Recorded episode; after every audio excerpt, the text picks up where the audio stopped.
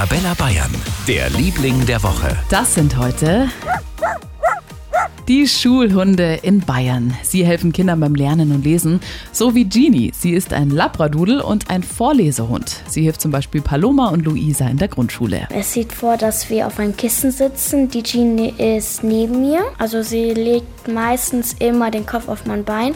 Ich finde es toll, dass sie immer so gut zuhört und dass sie immer so aufgeregt ist, wenn jemand Neues kommt. Die Hunde in der Schule sorgen auch für Harmonie und dafür, dass sich die Kinder beim Lesen wohlfühlen. Mit der Genie, das fand ich als erstes ganz komisch, aber jetzt finde ich es irgendwie toll.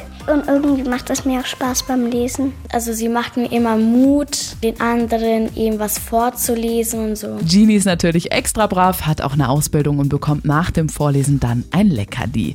In Bayern gibt es schon 37 Schulen, die mit Hunden arbeiten, unter anderem in Aschaffenburg, München, Augsburg, Fürth und Cham. Für ganz Bayern, der Liebling der Woche auf Arabella Bayern.